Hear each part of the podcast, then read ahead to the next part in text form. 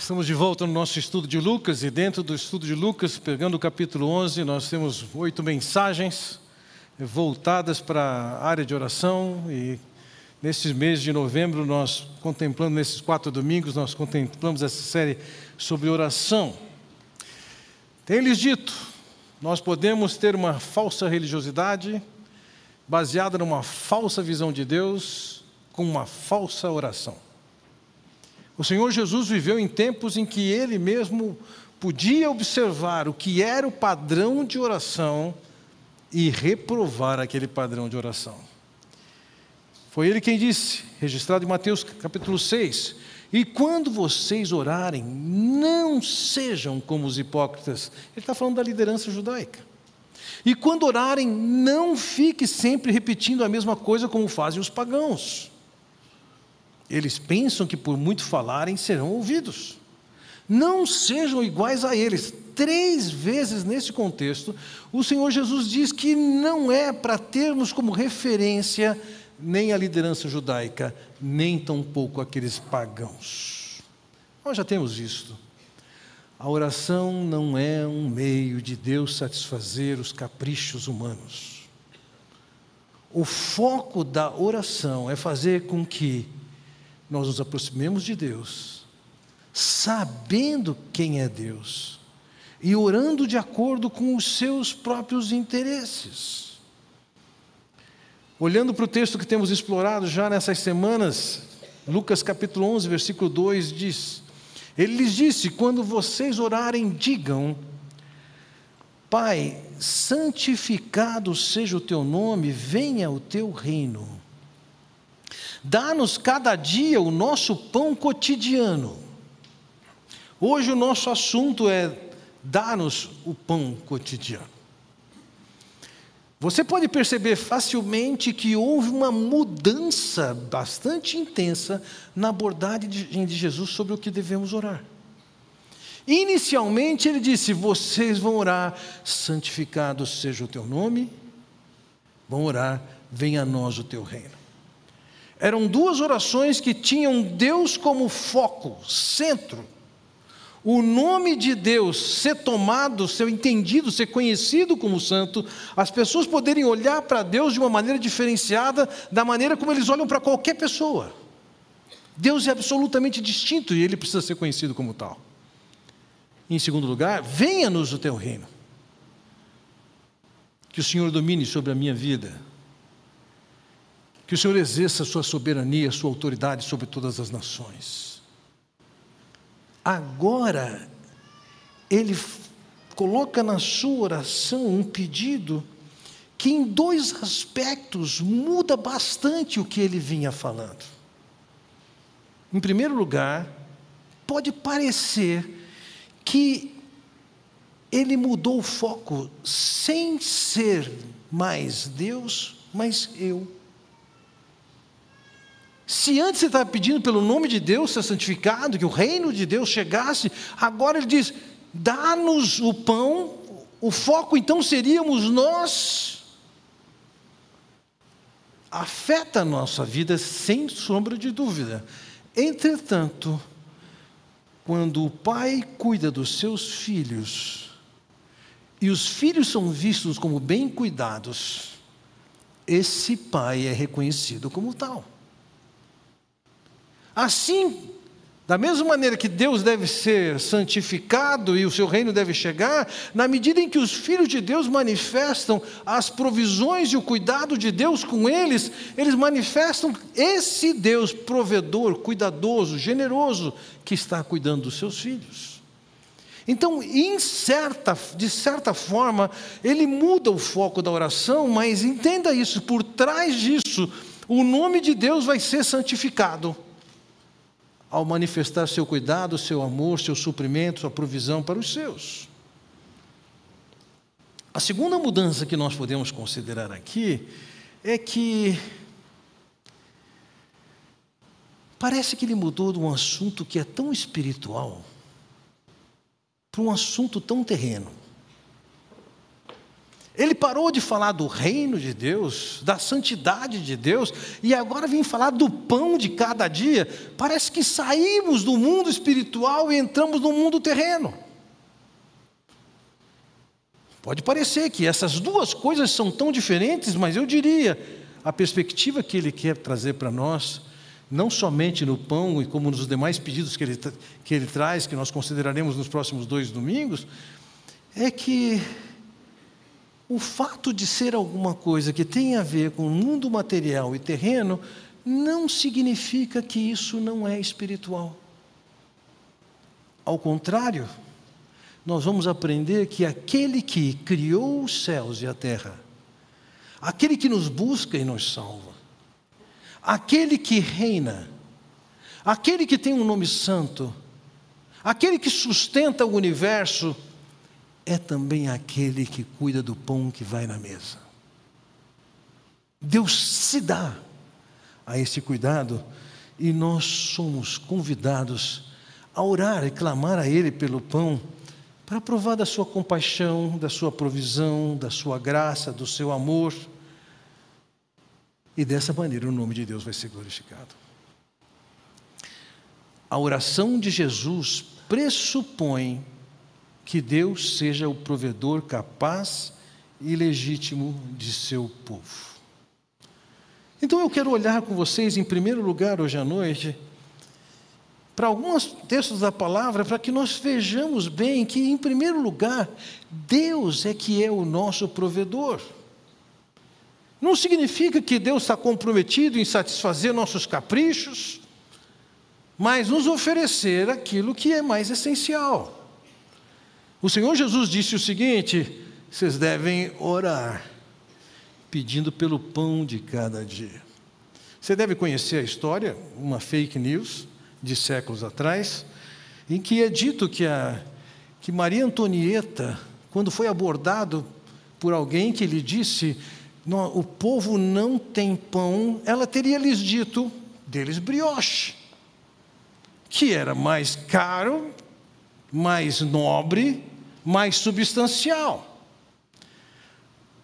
Como nos nossos dias, os revolucionários franceses usaram essa declaração dizendo que foi Maria Antonieta quem falou isso.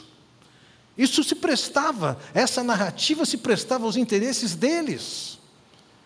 Mas vamos lembrar o seguinte: isso era baseado no que o Rousseau escreveu e publicou e pela primeira publicação dele, ele diz que uma grande princesa, uma princesa importante, teria dito isso.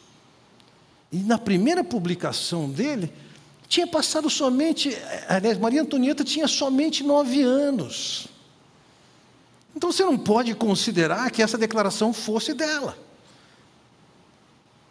Agora, vamos lembrar se alguém efetivamente estava dizendo, vamos dar brioche para o povo, lembremos disso, o Senhor Jesus está dizendo o seguinte: vocês vão orar pelo pão, não é pelo brioche.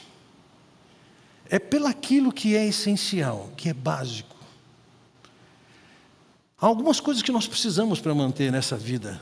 Nós precisamos de roupa, precisamos de temperatura, nós precisamos de ordem social e precisamos de alimento. Precisamos de uma casa que nos abrigue. E Deus quer manifestar o seu poder, a sua glória, a sua provisão, a sua graça, nesse suprimento, para que também nesse ambiente, nessa esfera terrena, o nome de Deus seja honrado e seja glorificado.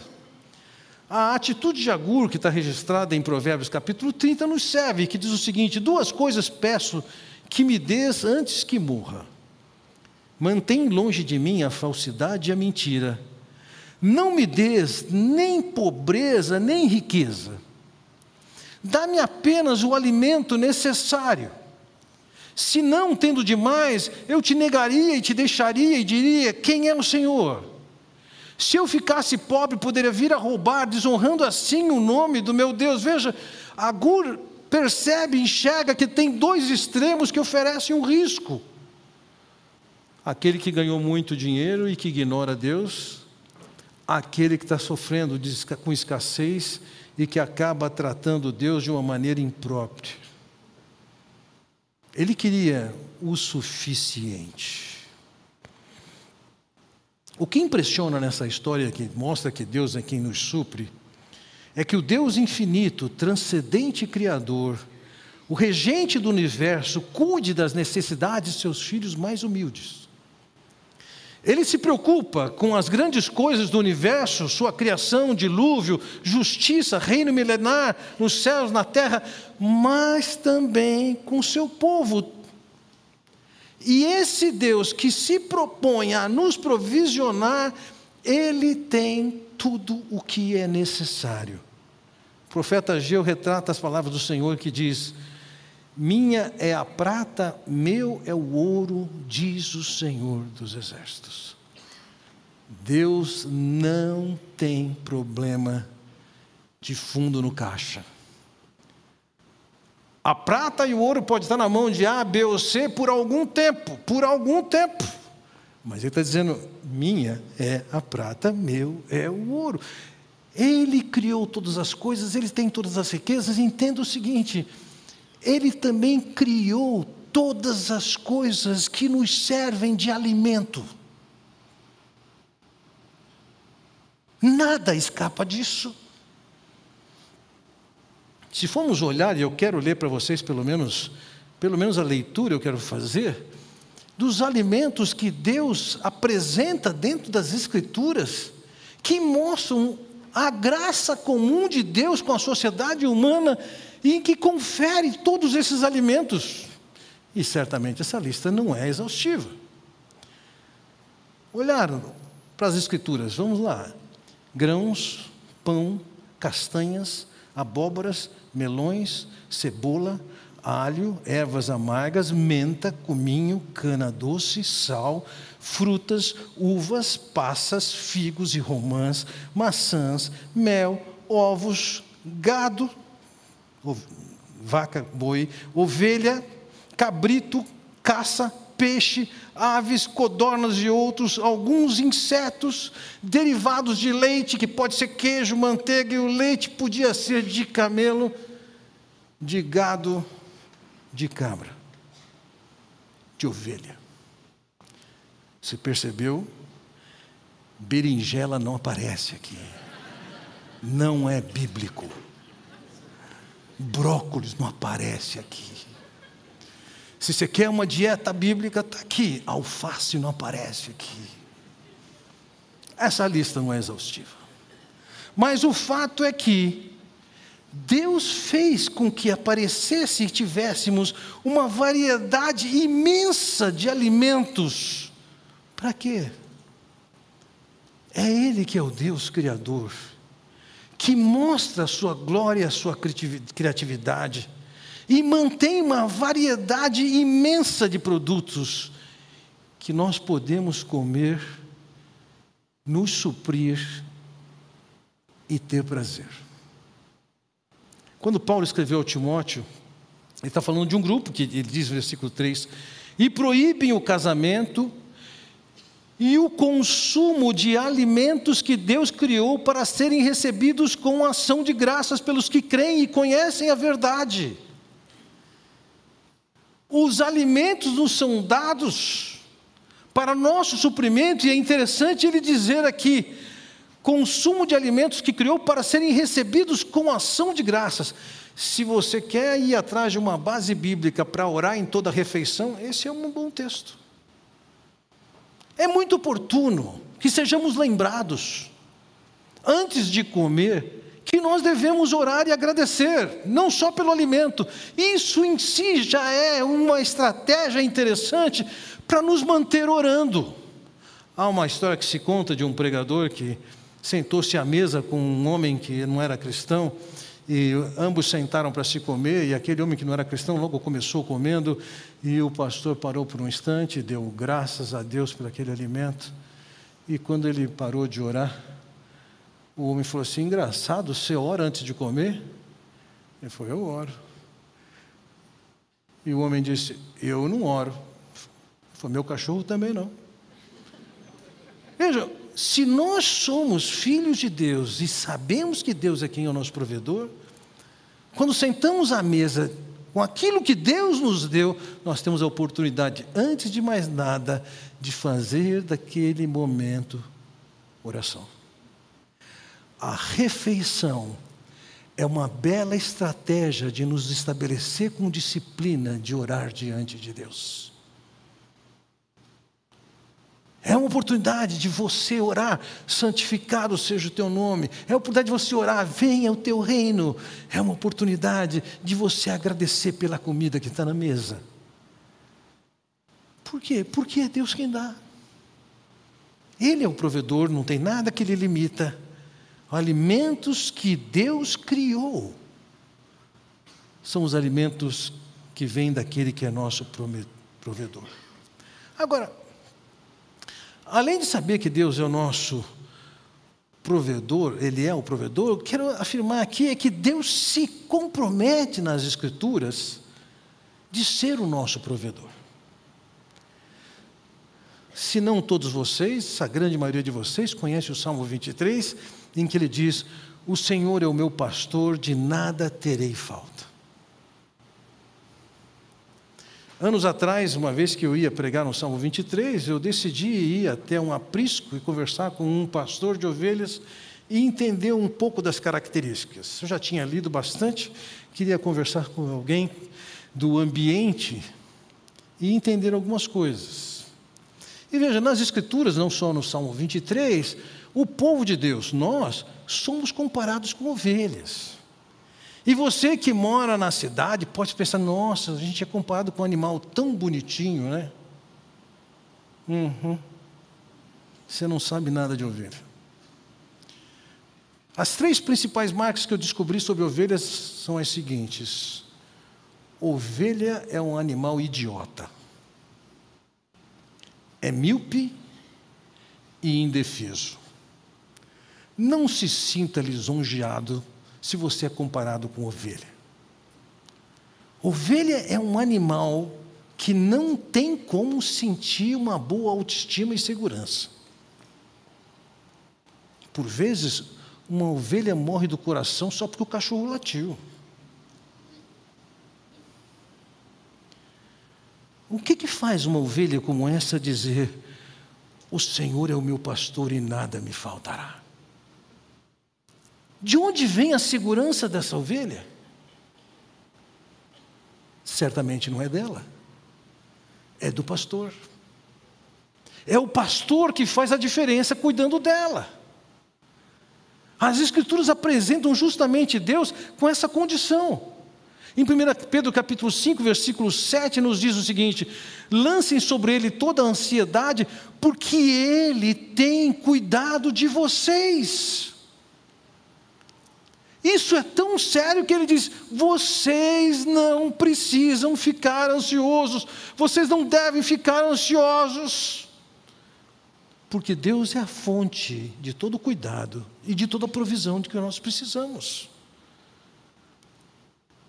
Em outra ocasião, o Senhor ilustrou isso dizendo: Qual de vocês, se seu filho pedir pão, lhe dará uma pedra?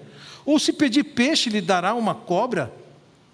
Se vocês, apesar de serem maus, sabem dar boas coisas aos seus filhos, quanto mais o Pai de vocês que está nos céus dará coisas boas aos que lhes pedirem. Nós temos essa promessa. Vejam, ele destaca: nós que somos maus, tratamos bem os nossos filhos. Imaginem Deus nós não temos motivo para estarmos ansiosos, porque Deus tem cuidado de nós. Nós devemos levar esse assunto? Sim, Ele tem cuidado de nós, Ele nos dá a provisão de que precisamos. E especificamente em termos de comida, vejam a abundância de palavras que falam sobre isso. O Senhor, porém, está atento aos que o temem, aos que esperam por seu amor. Ele os livra da morte e os conserva com vida em tempos de fome. A crise acontece, a crise aparece, ela oferece algum tipo de ameaça, mas Deus está dizendo: eu mantenho a sua vida nessas condições. Foi Jó quem disse: Mas como são felizes os que Deus corrige. Não despreze, portanto, a disciplina do Todo-Poderoso, pois ele fere, mas enfaixa a ferida. Bate, mas suas mãos curam. Ele o livrará de seis desgraças e até mesmo na sétima o guardará do mal. Ele o livrará da morte no tempo de fome, do poder da espada no tempo de guerra. Vejam, ele não exclui a possibilidade de bater ou de ferir. Ele não exclui a possibilidade de um tempo de fome ou de guerra. Essas coisas estão no horizonte, mas ele diz ali: Eu vou cuidar de você. Quem bate, cura. Quem deixa passar por desgraça, livra. Quem passa pelo tempo de escassez, é suprido. Quem passa pelo tempo de guerra, é liberto. Ainda no capítulo 10, versículo 3, ele diz: O Senhor não deixa o justo passar fome, mas se recusa a satisfazer o desejo dos perversos. Deus tem o cuidado de nós, Ele tem esse compromisso conosco. Agora, é possível que nós tenhamos ganhado uma visão, não das Escrituras, sobre como nós nos provisionamos, e nós podemos cometer alguns erros. E eu quero tratar com esses erros possíveis no que tange a, a maneira como somos provisionados. O primeiro erro que nós podemos cometer é de não confiar no Senhor. E o acerto é confiar no Senhor. Veja, o Senhor Jesus Cristo disse: Portanto, eu lhes digo: não se preocupem com suas próprias vidas, quanto ao que comer ou beber, nem com seus próprios corpos, quanto ao que vestir. Não é a vida mais importante do que a comida, e o corpo mais importante do que a roupa?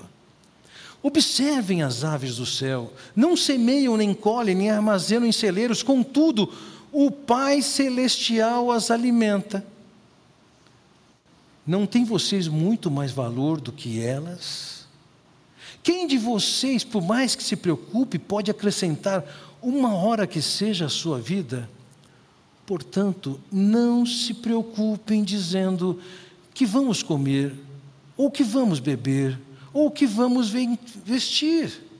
Veja, aqui várias vezes ele enfatiza: vocês não têm que ficar preocupados, vocês não devem ficar preocupados a preocupação é um sintoma de falta de confiança. A preocupação é um sintoma de que tem um pecado de incredulidade dentro do coração, se não de inversão de valores. A vida é mais importante do que uma comida ou outra, de uma, de uma roupa ou outra. Ele diz: observe as aves, tirem suas conclusões. É Deus quem supre todas as coisas. Em segundo lugar, eu quero destacar com vocês aqui é que nós podemos cometer o erro quando pensamos no suprimento, no erro de inverter os valores e o foco da nossa vida.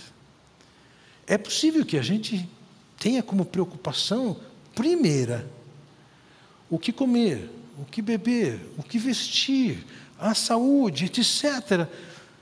Mas o Senhor tem uma visão diferente disso. Veja no versículo 32, ele diz: Os pagãos é que correm atrás dessas coisas, mas o Pai Celestial sabe que vocês precisam delas. Vejam, é típico de um pagão o foco dele ser o que ele tem que comer, o que ele tem que beber, o que ele tem que vestir. Esse não é o foco do Filho de Deus. O Filho de Deus vai precisar de comer, beber e vestir, sim, mas esse não pode ser o foco dele. Ele, ele acabou de orar antes de pedir pelo pão: venha a nós o teu reino. E depois de ele falar que isso é típico de pagão, no versículo 33 ele diz: Busquem, pois, em primeiro lugar o reino de Deus e a sua justiça e todas essas coisas lhe serão acrescentadas. Se eu estou em busca daquilo que é prioridade, que é o foco, o reino de Deus, Deus está dizendo: eu te supro. Não vai faltar comida, não vai faltar bebida, não vai faltar roupa. A questão então aqui é o que está em primeiro lugar?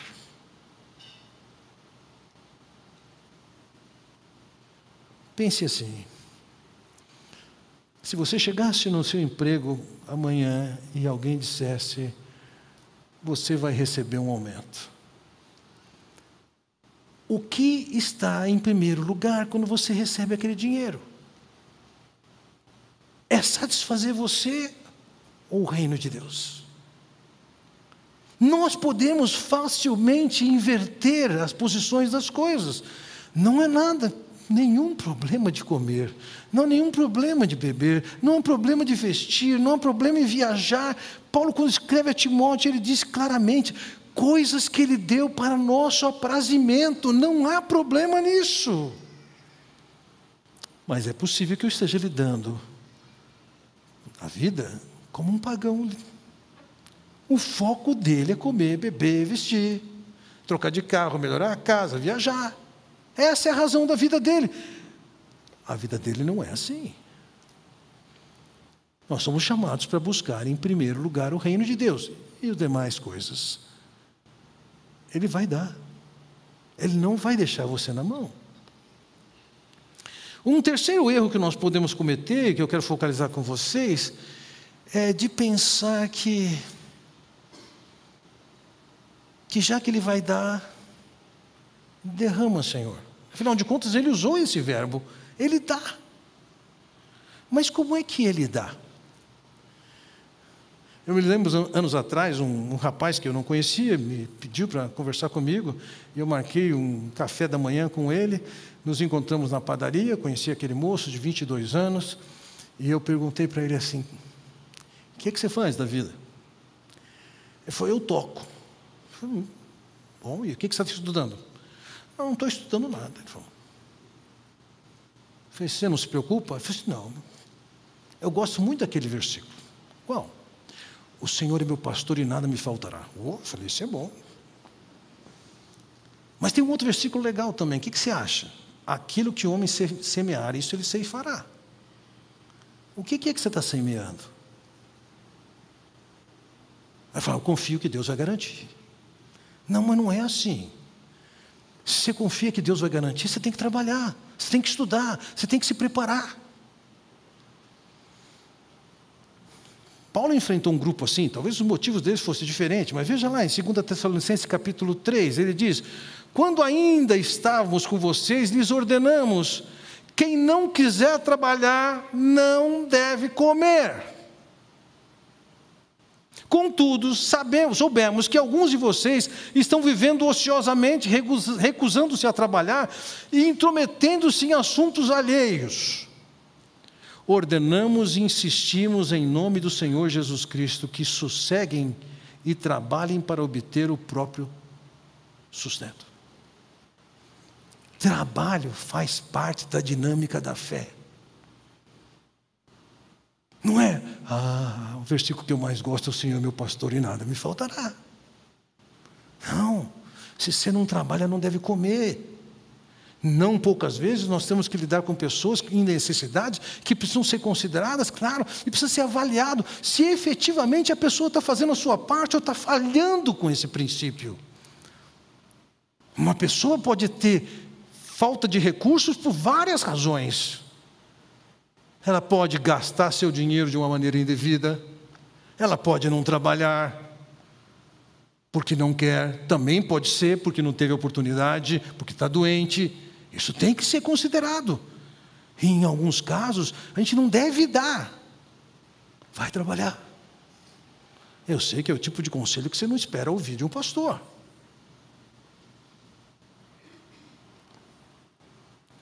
Veja, em Provérbios capítulo 15, nós lemos: A preguiça leva ao sono profundo e o preguiçoso passa fome.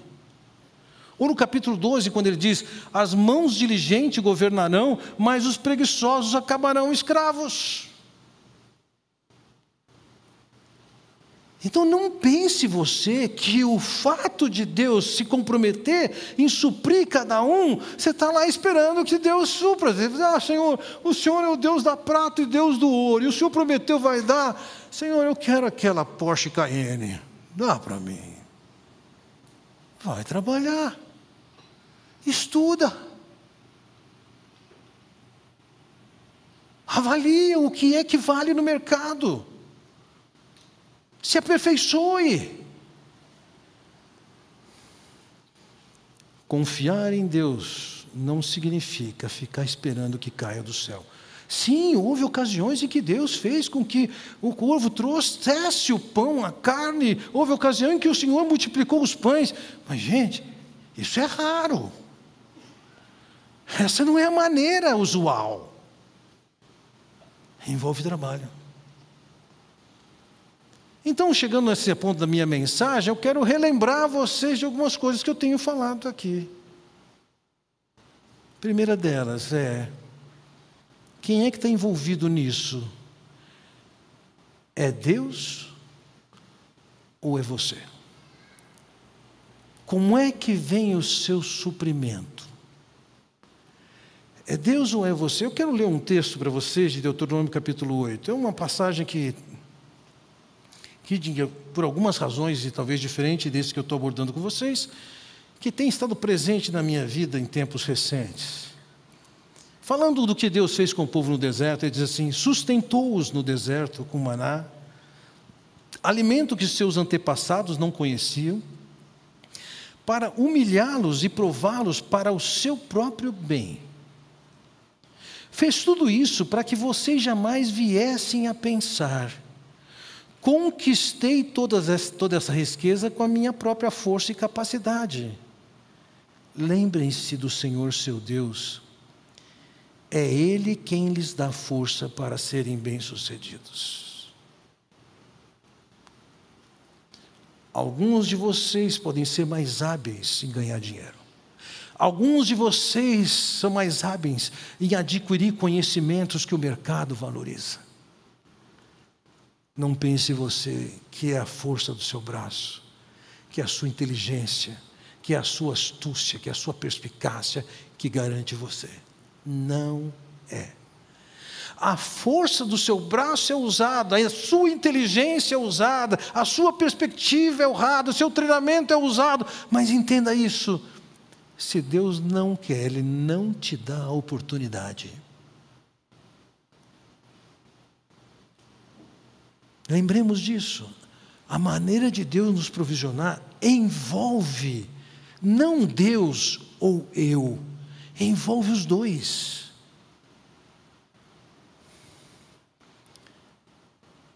Você tem que saber, não é a força do seu braço. Deus, se e quando quiser, Ele liga o disjuntor que Ele quiser e acaba de trabalhar.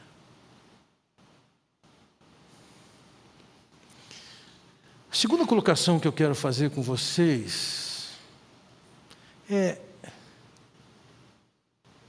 se eu estou dentro do plano de Deus como provedor, eu posso passar por crises de necessidades?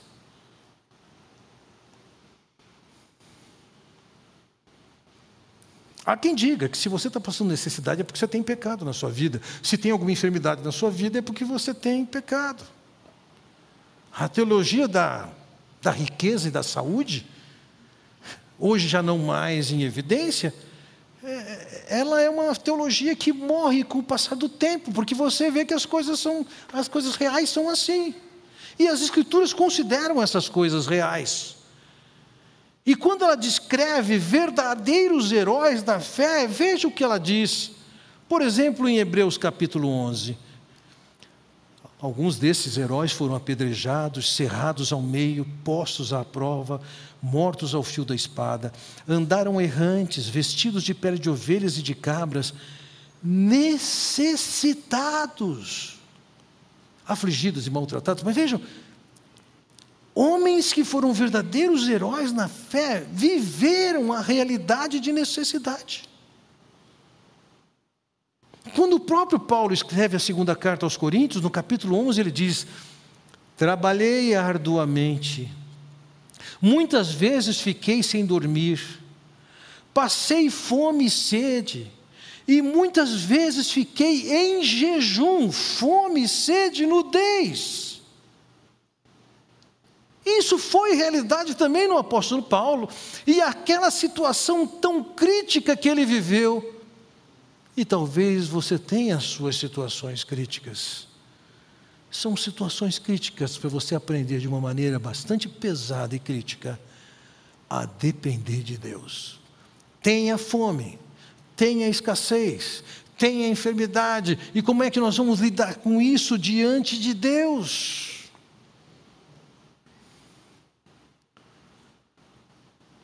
Todos vocês que são mais velhos sabem, dia a dia você vê seu corpo se deteriorar. Olhando para vocês aqui, eu constato que a grande maioria tem mais do que 40 anos.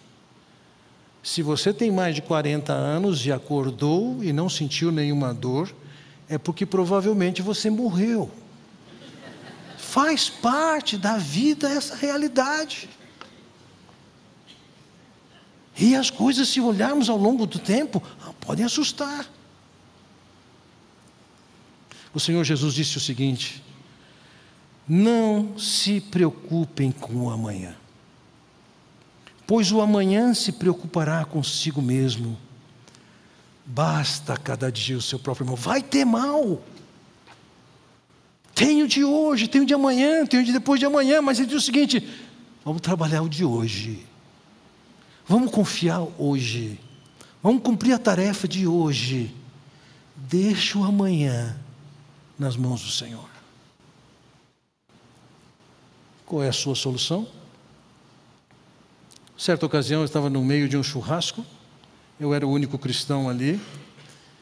O prêmio da Mega Sena estava acumulado, eu não lembro exatamente, mas talvez fosse uns 150 milhões. E eles estavam conjecturando: e se ganhar, o que, que dá para fazer com esse dinheiro?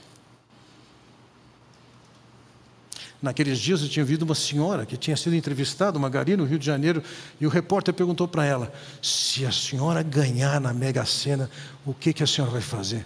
Ela falou: eu encho a minha casa com miojo. Era o sonho dela.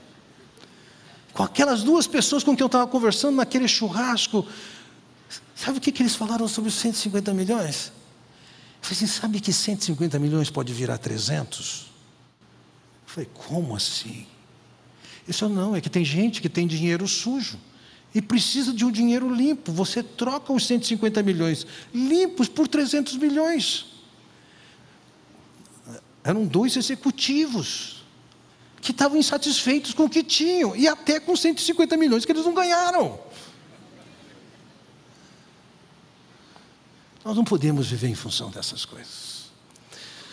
Nós temos o compromisso de que é Deus quem nos supre.